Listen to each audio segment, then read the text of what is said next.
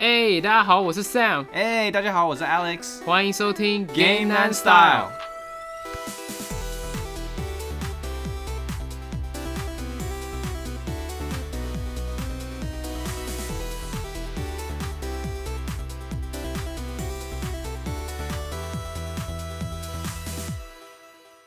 好，刚刚大家都应该听到我们新的片头曲了吧？耶、没错，我们进入到 Game and Style 的第二季二点零，我们终于做了一个非常大的更新，就是在过年期间，我们时间比较多，我们特别重新整理一下节目，我们把我们的歌曲啊、背景音乐啊，现在听到了，还有我们的封面都全新的设计过了。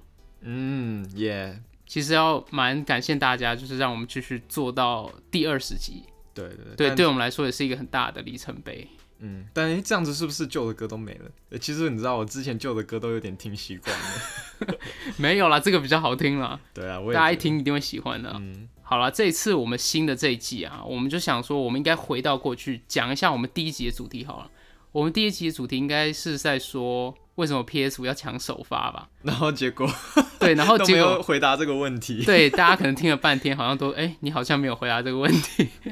好，不过没关系，我们今天要重新来讲一下这个主题，因为我觉得它非常值得探讨。因为其实我们蛮幸运，我们终于拿到 PS 五的主机了。然后我们把这次新的想法跟大家分享一下。所以你 Sam，你是想说为什么大家要买 PS 五吗？嗯对。其实我这几个礼拜其实体验到，我真的觉得这个主机真的是非常非常非常屌。然后我终于理解到为什么大家想要抢了，因为其实现在买主机的人大家都知道都没有什么游戏啊，那为什么还抢着买？其实我玩下来之后，就是虽然游戏不多，但是它真的可以让我体验到次世代还有未来的可能。嗯，我觉得非常非常棒，因为我们现在主机游戏啊，现在游戏画面可能都遇到了一个瓶颈，就是很难再去在画面上面做一个提升的嘛。嗯，对，所以呢，PS 五它想了一个新的方式，用各种不一样的东西让你体验什么叫次世代。嗯，可能我们现在讲的是蛮抽象的吧。不过我们现在来尝试来跟大家分享一下，说次世代到底次世哪里。嗯，OK，好，首先呢，我们把今天这个主题我们拆成三个部分，因为我三个非常重要的点，就是第一个就是光追，然后再来第二个呢就是 PS 五的超快 SSD，最后我们再来讲讲它的 DualSense 它的控制器。好了，好，我们先来首先聊一下什么是光追好了。Alex，你知道什么是光追吗？我大概只知道，就要我用很 professional 的方法去解释，我可能解释不不出来。嗯，其实我觉得很多玩家他们其实不太想知道什么技术原理啊。其实我也不是很专业的人，我也不能跟大家讲它到底是怎么的技术方式。可是很多玩家最在乎的就是这个新的技术，这个光追技术到底在我们玩游戏有没有什么实体的改变？那这就是我们今天想要解释的东西嘛。所以简单来说呢，光追就是跟光任何有关的东西都可以运用到这个原理，像是太阳光啊、反光啊、阴影啊、折射等等，这些都跟光最有关系的。不过最大的区别是什么呢？其实以前的技术它叫做光山化技术，英文叫做呃，rasterization，对这个技术，其实它都是刻意做出来，它不是实际运算的。也就是说呢，你看到很多镜子的一些反射啊，或者是路面上可能会有一些水迹嘛，然后上面会有一些倒影，那些其实都是游戏开发商他们刻意去做出来，就是之前做出来的东西，所以呢，他没办法实际的去演算那个反射长什么情况啊。我这样讲是不是有点模糊？那我来具体化一点好了。呃，打个比方来说呢，其实光追的原理是什么呢？就是假设你有玩过《恶灵古堡三》，对不对？一开始 Joe 不是有在对自己照镜子吗？嗯，对，其实那个画面如果用旧的技术，用这个光山画旧的技术来解释的话，其实它是做了两个 Joe 两个模组，哦，然后他们重复嗯然后他们两个人做了一样的动作。嗯但是光追技术是什么呢？光追技术呢，就是游戏开发商他不用做两个模组了，他其实只要做一个模组，然后他再运用这个新的技术呢，他就可以从镜子完美的反射出来对面的情况是怎么样子。嗯最大的差别是所以你的意思就是说，以前的反射等于不是真正的反射，都是假的是假的，就他自己 manual 去自自手动去弄出来的。那现在有这个技术，就是它真的处理器会自动去塑造这个没错这个。没错。哇，那这样子不是这些开发者就会轻松很多吗？嗯，对你讲到一个非常大的重点，就是其实现在很多的游戏都已经把这个光山化技术做得炉火纯青了，像是 Red Dead Redemption 啊、GTA 5啊这些，就是有非常丰富的游戏制作经验的这些工作室，他们都已经做得很好。不过，不过呢，虽然他们做得很好呢，他们还是比不过光追。但是其实我看那个什么 R D 度《碧血狂杀》，对不对？对，它其实效果已经超棒了。对，我觉得玩起来就已经就光追真的可以提升，把它再提升更高的档次嘛。对，是可以的。是你就要想，因为它 Red Dead Redemption 就像我们刚刚说那些光追东西，就像 Red Dead Redemption 他们那些做出来那些反射，其实都是人工自己去做出来，其实很浪费，就是人力资源。哦，那如果有光追的技术呢？他就可以把这些资源不用做在光，他可以做更多的东西，他可以做新的游戏玩法，他可以做新的剧情，他可以再把角色捏得更细节，这都是可以的。啊，但他他已经够细节了，好，再更细节。对啊，细节是永远不够，永远都可以往上嘛。反正呢，光追它有两个优势是以前光商化技术没有办法达到了。呃，第一个呢就是我刚刚说的运作的效能，其实光山化技术它是完全做出来的，就像我刚刚举的那个 Resident Evil 例子嘛，因为它它其实是。很浪费，而且很吃你的机器的效能。你自己想，如果就是一个模组要做两个人出来，那不是非常耗费，就是机器的一些性能吗？那如果，而且你自己看，现在很多游戏它有镜子的地方都是在狭小的空间。对。那这些技术它是非常有限制，所以它不能用在大场景，所以它不能用在就是就像很多那种开放世界。的地图嘛，它会有很多玻璃，在建建筑上面很多玻璃。对，一个人画要就去画，不知道一个一个镜子画，不知道。对啊，就要画死啊！而且对，第一个就是它人力开发要浪费很多资源，第二个就是它很吃性能。也就是说，如果我原本的技术我可以跑三十 FPS，嗯，每秒三十帧，然后现在只能三十帧，就是在技术方面会打了一个很大的对折，这是第一点。然后第二点呢，就是它不是动态实际去计算这些反射，所以会造成就是有时候会很粗细嘛。呃，打比方来说好了，就是其实我们现在看到的就是一些赛车的游戏啊，你可以看到那些车子上面不是会反射一些蓝天吗？嗯，其实那些技术都是假，都是一个是一个贴图贴上去。对，就像刚你刚才说的，对，都是设计好。那假设如果他在开车的时候，另外一台车子从旁边开过去，嗯，那他这些反射是不会模拟那些车子的。哦，因为它是已经做出来嘛，它没办法就是知道说哦，你什么时候车子会跑过去，嗯，然后再加一个反射进去是没办法。所以说如果有光追呢，它可以达到什么效果？假设你今天是玩枪战游戏，好是 Call of Duty，嗯，然后我一个人要拿枪射另外一个人，然后中间有一滩水。然后我子弹射过去的时候，你可以从那滩水上面从反射出来看到那个子弹还有火花。嗯，可是以前技术它是没办法做到这件事情，对，因为它都是已经设计好，它不可能再多做一个火花，然后知道你什么时候火花，对吧？嗯。然后像另外一个例子，好，就像呃，我最近玩很多了，Spider Man，Miles Morales，嗯，就是他在城市里面荡来荡去的时候啊，其实很多建筑都有很多镜子嘛，对不对？嗯。那以前的技术呢，光上画技术，它就是在镜子上面用一个比较。模糊的一个贴图，就是就是这样马马虎虎带过。嗯，可是它有了这个技术，只要你蜘蛛人荡过去的时候，你只要从镜子都可以看到一个蜘蛛人这样荡过去，而且是每个镜子都有这个技术。嗯，所以是有了这个技术之后呢，你可以在大地图使用这个功能，就每个镜子都有反射，所以让你游戏体验变得非常非常逼真。我觉得如果你是一个玩家，然后你很注重在画质上面，跟完完全全的去。可能去看这个世界怎么去呈现出来，我觉得 ray tracing 这个东西可能就你会很很 appreciate 它的这个加入这个功能吧，对对不对？像是我再多举个例子，好了，像，嗯，然后像我最近有玩一个游戏，就是 PS 五的有一个 PS Plus 的一个免费游戏嘛，呃，控制叫 Control。哎，这个游戏 PS Four 上面的那个 PS Plus 没？哎，我听说美区的账号是有。哦，因为我是台湾的账号，对啊，所以就比较可惜。对，不过这款游戏呢，它也是非常好测试光追的一个游戏，因为这个游戏其实它非常非常吃气氛的。OK，因为它整个游戏呢是在一个一个非常大的建筑物里面，它像一个大型办公室，然后办公室里面都有很多那种落地窗。就是一整面玻璃，然后它的墙壁啊什么都是大理石的，嗯，所以你就可以开这个光追功能，你就可以看到很多反射的东西，你就可以感觉就是哦，这个代入感变得很强，然后什么东西都变得很真实，嗯。还有另外一个就是因为这个游戏的敌人啊，他是被就是一种力量控制，所以这些敌人他身上都会散发一种红光，嗯。然后红光它是光线嘛，所以因为这个敌人呢，他是随机会突然出现在你背后，嗯。所以有时候你不知道敌人在哪里，可是你看到那个光线，你看到红红光从反射中看到那个那些红光反射，嗯，你就知道，哎，敌人在这里，嗯，你就可以不是透过音效，不是透过其他以前传统方式去让你知道敌人在哪里。嗯，OK，对，所以我觉得光追这个东西呢，它其实是让游戏多了一个维度，就是以前我们没有探索过的维度。那我觉得在 PS 上面体验到是一件非常非常新鲜的一件事情。而且是不是光锥不一定也都是反射才会呈现出来？它是不是就算比如说有灯光从上面太阳光照照下来啊，它是不是都会有不同的层面？对，嗯，所以而且它其实玻璃它是从不同角度它是有不同的反射嘛，嗯而且光所以它也是确实可以做出来。对所以什么意思呢？所以就是你玩 Control 这款游戏的时候，你的代入感就变得很强，对，就所有的光线都会看起来更自然一点。对，更真实。因为就像我刚刚说，这游戏很吃气氛嘛，所以就是整个光线打下来，然后整个气氛制造，你就会觉得这个游戏就是诡异诡异的感觉，嗯就变得非常真实。嗯哼，好，我们继续来讲，就是 PS 五第二大的卖点就是它的 SSD 好了。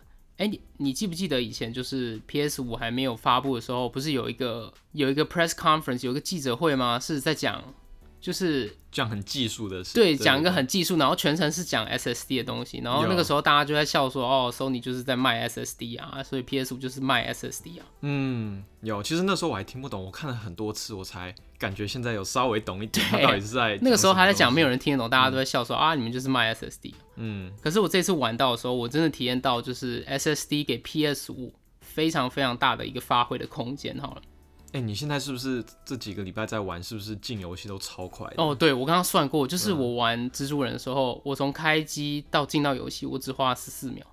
那真的是很快。哎、对你还记得，比如说做个反差好了，你嗯那天不是来我家吗？对，然后你就说啊，我买了一个新电视，然后就说哎、玩一下那个什么 Last of Us 什么的，然后很尴尬，开的时候那一一分钟都还没露出来，然后就我们就默默在那边坐着等，所以这就很大的差别。你看这十五秒就露出来了，对我们那个要一分一分钟还是不止。对啊，就是你玩过 SSD 的游戏，你真的是回不去了。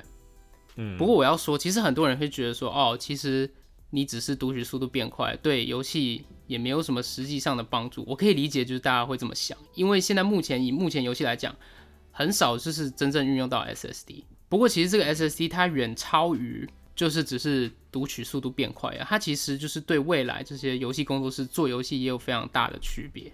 嗯，然后其实也有很多人说，哦，SSD 其实早在 PC 上就有了，为什么 Sony 现在还要特别主打这 SSD 的东西？你们真的是太落后了。哎、但这边我要插一句，我、嗯我记得那个 Epic Games 的 CEO 那个 Tim Tim Sweeney 啊，对他有说其实 PS5 的这个 SSD 比外面现在 PC 的 SSD 都还快、啊。，对，超级快啊。我觉得哇，那还蛮厉害的。嗯，对，其实就是 PS 五的 SSD 其实已经超过市面上面至少大部分的 PC 的 SSD 还要快，这是第一点。不过第二点比较重要，就是说，其实很多主机玩家，他们就是主机玩家，他们一直以来都是主机玩家，他其实很少会去换到 PC 上面玩嘛。所以你说你介绍这些新的技术啊，像是我们刚刚说光追啊，或者是 SSD，其实这些对主机玩家来说都是新的功能。都是很新的。对，对啊，其实我也讲到，我也哎、快五六年没玩 PC，就是我我就没有再买 PC PC 那个主机了嘛。嗯，所以现在对我来说，我那天这样玩你的这台 PS5，我真的觉得也是有差别。虽然可能市面上这个已经不是很很新的技术，，对但至少在主机上面是对很新的技术。对对，这些主机来讲，对我或 Alex 这些都是一些新的技术，所以我觉得还是有必要去简单讲一下这到底是什么。好，我们来讲一下，简单讲一下 SSD 到底是什么好了。对，我记得我们之前几集不是有讲过战神，他们就是有藏很多那种读取画面在游戏里面嘛，让你感觉不像是在读取游戏，就是在进去另外一个地图之前，他们可能会钻一个小缝隙啊。对，因为读取其实游戏要读取，它是要从那个 SSD 传到所谓的内存嘛，然后内存再传到应该是所谓的 GPU，就处理器才会显示到我们的画面上。对那因为之前 SSD 比较慢，所以它因为传到内存上面嗯时间比较久，所以内存上面可能放的东西都可能要放。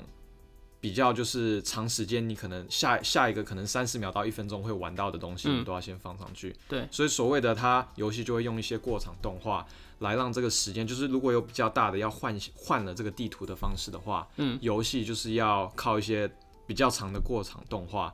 去让你觉得，哎、好像是有一个动画在，但它其实是在有点像是在把 SSD 上面的东西推到你的 RAM 上面，对，所以需要这些动画来过过去。但是现在呢，因为 SSD 的速度变快了，所以你这个 RAM 你的这个内存上面，你可能只需要 contain 一秒钟到两秒钟的 game gameplay time 就好了，嗯不用到三十秒。所以它就等于就是推的速度很快，嗯哼，那你的你的 RAM 也可以很快的把这些东西推到出那个人的 GPU 上面。对，所以你就可能就等于你就不需要很多这些长的这些过场动画去隐藏这个读取速度。嗯，像比如说举几个例子，之前我提过战神的嘛，就你要跑到那个 lake 呃那个湖的中间，然后去做这个好像一个小小的过场动画，才可以换嗯。到一个全新的世界嘛。嗯，那另外一个例子是呃 Last of Us，The Last of Us 是什么？最后生还者，最后生存者。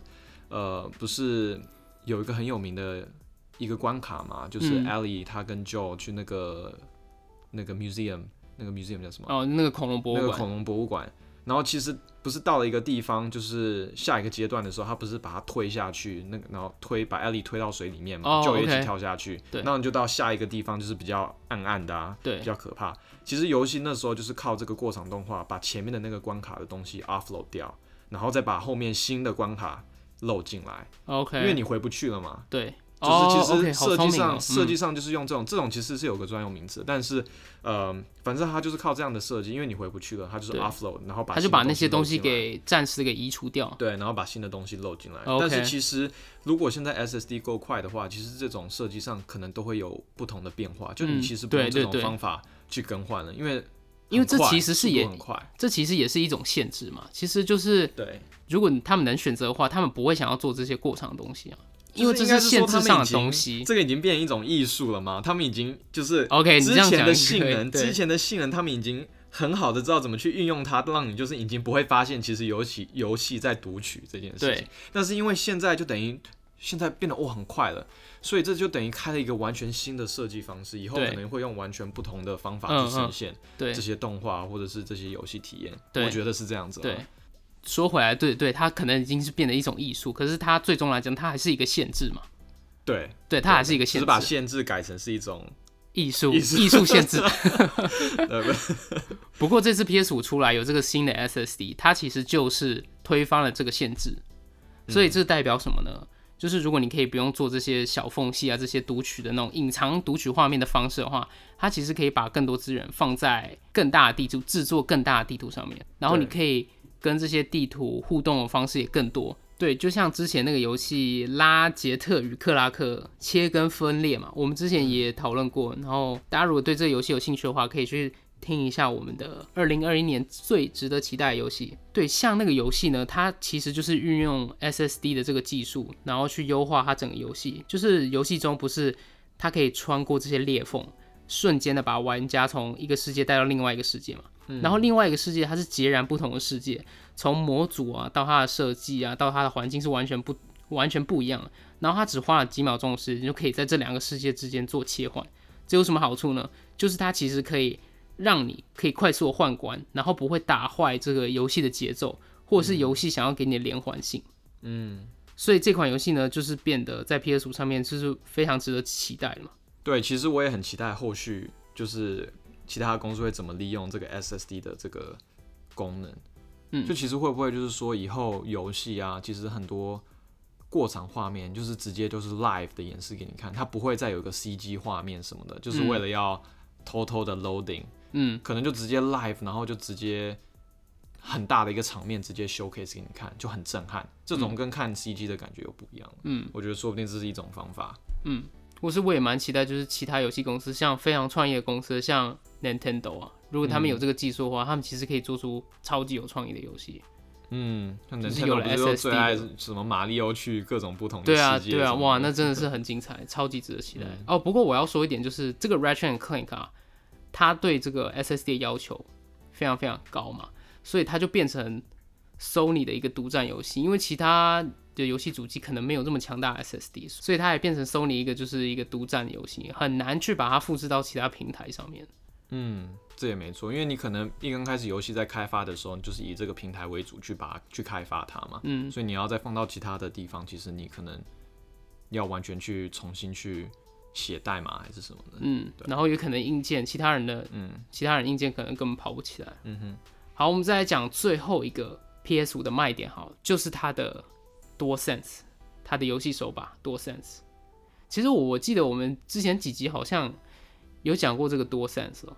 有啊，但是其实没有，就是因为我们那个时候没有对到嘛，都是看人家在那边啊，然后我们自己哇，对，其实我们这次拿到这个手把，我们真的是非常非常惊艳。我觉得这个游戏手把配合就是那个 Astro Playroom 那个 PS 五免费送的那个机器人小游戏，它其实真的是超级厉害的一个一个体验方式，因为它它其实是为了多 Sense 设计的一个游戏，所以它整个互动的方式是跟以往游戏是完全不一样，它是完全依靠就是这个游戏手把带给你的感觉去玩这款游戏。嗯，我觉得这是一个新的维度，它不再就是用什么酷炫的画面吸引你。然后或是一些引人入胜动画，让你就是很有代入感，反而它是用你手把上面的这些新的这种特殊的震动方式，让你感觉你就像那个角色。然后我们来细讲一下好了，因为其实这个多 sense 它有两大卖点，就是它的 haptic feedback，就是它的触觉反馈，还有它的 adaptive trigger，它的自适应扳机，自适应扳机。对，其实 Alex 你有玩过吗？对，我也就那你觉得你感觉怎么样？我觉得它的就是触觉反馈是蛮精准的，就是真的，你要我闭着眼睛走，我应该就会知道现在走在什么表面上。对，当然还要配合就是游戏控制器上面的那个喇叭。哦，对，它的哦，对你这样讲，它的喇叭也会有一些小声音，会会让你提升那个代入感。对，但是其实都还蛮，它走在很多好几种不同的表面上，我觉得都还体现的蛮正确的，不管是。玻璃啊，或者沙滩啊，嗯，或者是甚至于草，我觉得我都感觉都有那种感觉，都都蛮特别的，嗯，对，就是它其实震动方式超级的精确。呃，打个比方来讲，好，就是你可能一个角色他跳起来，然后他落地，然后他是双脚，左脚先落地，然后再右脚。那以前的控制器，它可能就是给你一个震动，就是让你感觉说，哦。你的脚刺到地面了，嗯，不过这一代它是有什么改变？它的改变就是说，你的左脚先落地，然后右脚落地，你可以感受到两个微小的震动，很精确的震震动，你可以感觉到一个震动先就是它的左脚，然后再另外一个震动右脚。我其实很好奇，就是 Sony 怎么让开发者去设定这个会不会很复杂？因为我感觉好多 customization。对啊，我觉得会很复杂。就我觉得会很复杂，然后。对，就是真的弄起来的话，我也是很好奇，就是后面的人他们后续的开发者会怎么去好好的利用这个功能呢？我觉得他们可能就是像我们刚刚说，的，他们就可以不用做这些光线，因为 ray tracing 嘛，因为这些光追，他们可以把这些资源放在做这些控制器上面。有可能，对。不过这也是要看每个公司啊，因为 Sony 也是说，也不是限制说啊一定要做这个，还是要看他们游戏怎么怎么想的。嗯，对。然后我们来再讲一下我们的那个 adaptive trigger 好了。自适应扳机好，其实它那个扳机游戏手法上面的 L two 跟 R two 键嘛，对，然后它其实是有两层的，所以就可能先轻按一下，它可能没有反应，然后你要再重压一下，它可能就是有两层两个夹层。嗯，它它好像我记得有去看他们的图纸，他们是里面有个齿轮还是什么的，会去调整它的那个嗯。那个反反就是那个反力作用，反作用力对反作用力，然后去这样去做调整。嗯。对，但是我其实我用下来玩，它不是那个小机器人有一关就变弹簧嘛？对，就第一次用是就是还蛮惊艳的，但是后来其实那跳其实要跳很久，然后其实按到后面我手我手有点酸，所以呃这个东西我还在想，就是说实际上到时候到底是怎么用，因为你自己想，如果那如果你打电竞的话，可能会很对，如果你常常要常常会有这种这种反反力一直在。就是阻挡你的手的话，其实我觉得到后面会蛮酸的。然后就像你刚才说的，打电竞的话，就是天天要玩。嗯，其实我觉得，我个人认为我不一定会会开着它。嗯，但是如果当一个体验的话，其实我觉得，比如说游戏可能有什么过场画面啊什么的，就是那种可能一次然后要很带把玩家很带入到里面的，嗯，可能可以试试看去用。哦，不是会有一些有些游戏啊，像《恶灵古堡》，它不是都会有。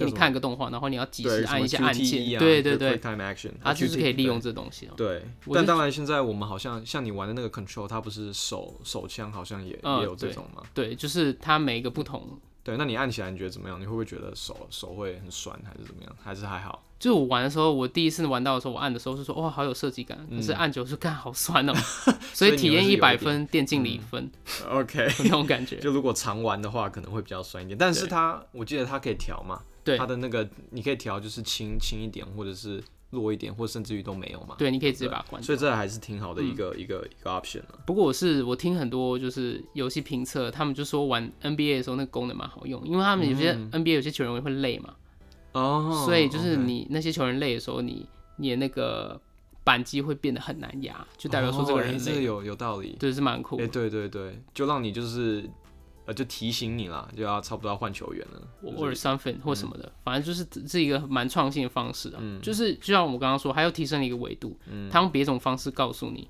呃，用别种方式来让你更加体验这个游戏。嗯，然后我记得 Call of Duty 它好像每一把枪的它的那个扳机的重量都不太一样，就是模拟真实的枪。你说 Call of Duty 吗？哎、c a l l of Duty 不是还没出吗？有一个新的就是什么，呃，叫什么 Cold War 是吗？对就是 Cold？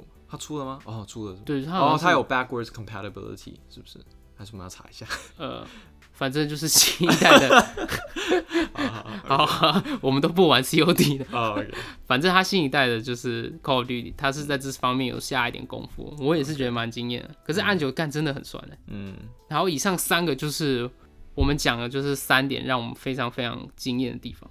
嗯，我觉得虽然我们之前也都有讲过，但这次因为我们就是自己亲身体验过，我们还是想要好好的传达我们自己的体验嘛，嗯，对，给给我们的给大家听听看。对啊。其实我们之前不是看了很多那种 review 吗？很多评测，他们都说 PS 五真的真的是蛮次世代的一个主题。然后这次我们听下来，我们真的感觉它真的有这么厉害。对自己还是要亲亲身体对验一下。对，其实现在虽然很多人买不到嘛，嗯但是就是这么多 reviewers 买到说好，其实还是就表示它真的是有它的原因呢？对原因存在，嗯而不是就是真的是假的或者是什么嗯 marketing、那种噱头的。对啊 marketing 噱头。然后真的就是很多时候我觉得我们会觉得一个次世代的一个主机来，很多时候大家会觉得哦，就是要嗯 graphics 提升啊，因为其实以前 PS 二到 PS 三、PS 三到 PS 嗯四，其实画面都有很大很大的提升嘛。对。但这次像你刚才说，可能就是 ray tracing 而已比较多。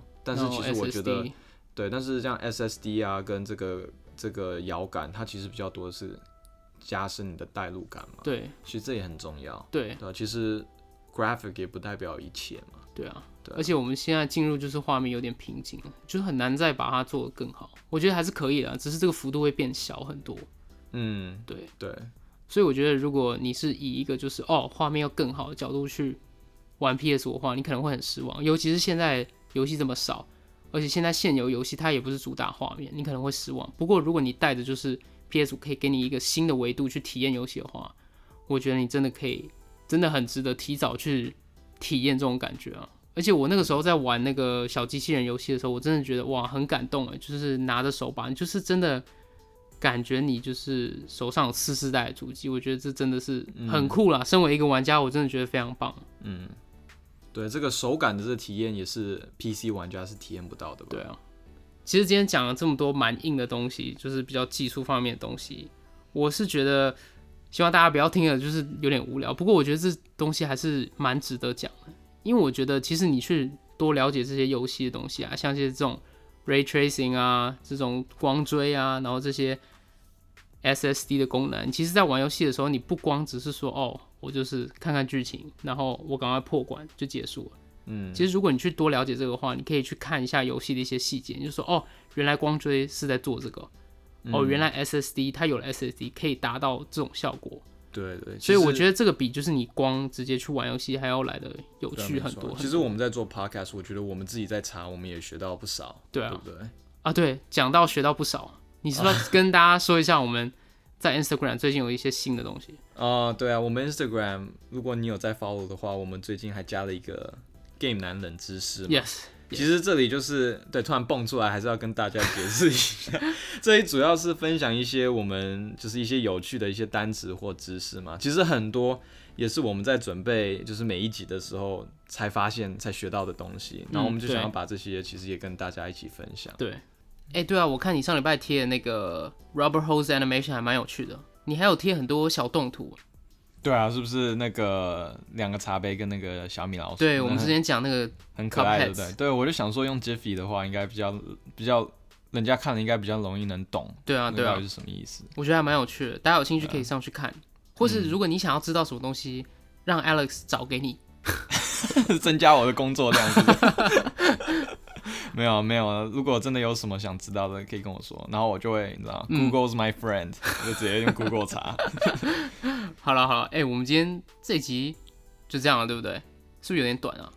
哎、对啊，好像二点零就这样没了。没有，哎、好好，要不然再讲一下，我们预告一下好了，啊，预告预告一下下一集，呃，下一集应该就是呃，这礼拜不是有那个暴雪嘉年华嘛？嗯，对，就是那个应该会去稍微看一下。哎、对啊，还还有人在乎这个东西吗？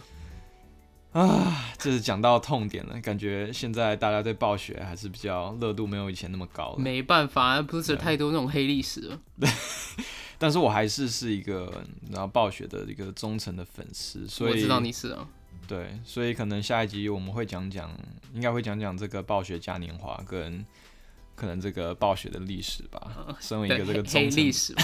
哎、你是不是你是不是很想去暴雪啊？所以你才不敢讲他的 黑历史？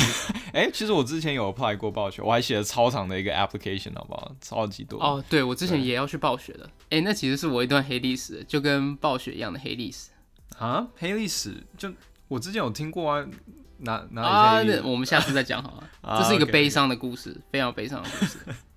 我们留到下次再讲。好好好，OK。哎、对，但我听说今年就是《暗黑破坏神四》跟《斗争特工二》是不会发售的，所以我不知道它到底在嘉年华什么东西。呃，这很难说，说不定会有什么，但我们会知道来，。像什么？但很多人是说肯定会有那个 Diablo 哇，又是那个《暗黑破坏神》手游，是不是？对啊，对啊，又是那个吗对，因为这个毕竟也从他们他们 develop 应该也 develop 了四五年了，他们还敢在 BlizzCon 讲这个东西吗？他之前不是被虚报了吗？还敢 他们肯定会小心翼翼的。但我觉得应该今年会，就算不在嘉年华讲，但一定会今年出啦，我觉得。所以看他怎么去讲，对，他们要非常小心的去讲这件事情。好了好了，看他可不可以可不可以摆回来啊嗯？OK，、嗯好了，今天就到这里了。嗯，好，OK，大家拜拜。大家拜拜。